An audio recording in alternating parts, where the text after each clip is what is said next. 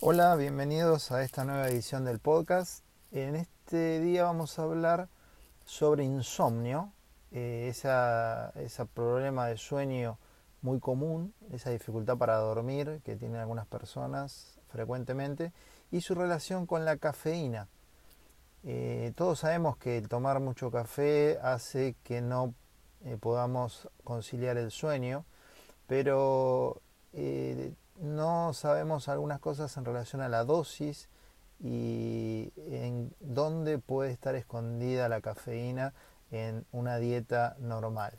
Entonces este podcast está destinado para aquellas personas con insomnio que tengan en cuenta que la cafeína puede ser uno de los factores que hace que no puedan dormir bien de noche. ¿eh?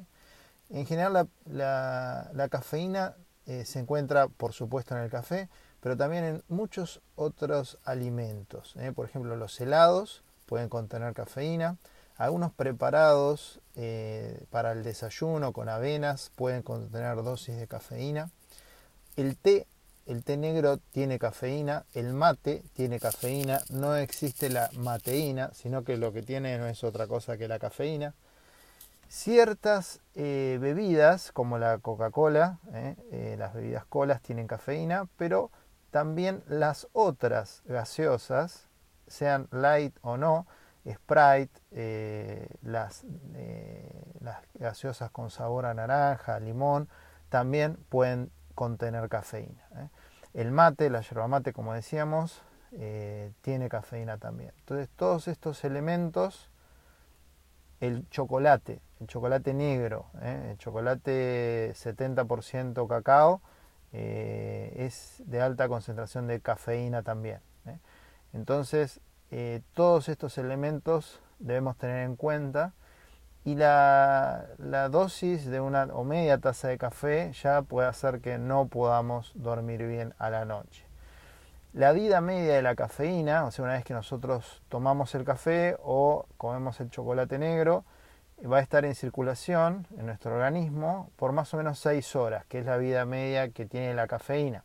Entonces, si nosotros eh, consumimos café o gaseosas, cola, después de las 2 de la tarde, eh, puede darnos dificultades en conciliar el sueño. No se recomienda en las personas que tienen insomnio ninguna de estas, eh, estos alimentos o bebidas que tienen cafeína después de las 2 de la tarde. Pero hay algunas cosas que hay que tener en cuenta eh, en particular. la cafeína puede ser degradada con más lentitud por algunas personas, sobre todo por ciertas características genéticas o por algunos trastornos metabólicos o por eh, otros medicamentos que se toman en conjunto, pueden hacer que la cafeína se metabolice más lentamente. Entonces, eh, a pesar de tomar café a la mañana, puede hacer efectos eh, negativos en relación a la posibilidad de dormir a la noche. Entonces, algunas personas con, insomnio, lo recomendable es eliminar por completo la cafeína de la dieta y vemos a ver qué pasa. ¿eh? Eso es una cosa sencilla para hacer que puede cambiar radicalmente nuestras dificultades para dormir. Recordemos que cómo funciona la cafeína. La cafeína lo que hace es bloquear los receptores de adenosina del cerebro. La adenosina es una sustancia que genera el cerebro en la medida que aumentan las horas sin dormir. cuando uno empieza a sumar horas despierto, horas en vigilia, aumenta la concentración de eh, adenosina en el cerebro. Esta adenosina actúa sobre receptores ubicados en el cerebro que hacen que cada vez sea mayor la necesidad de dormir. ¿eh? Lo que hace la cafeína es bloquear estos receptores de adenosina y evita que la adenosina actúe. ¿eh? Como que ocupa la cerradura donde va la adenosina en el cerebro. Ese es el efecto que tiene la cafeína.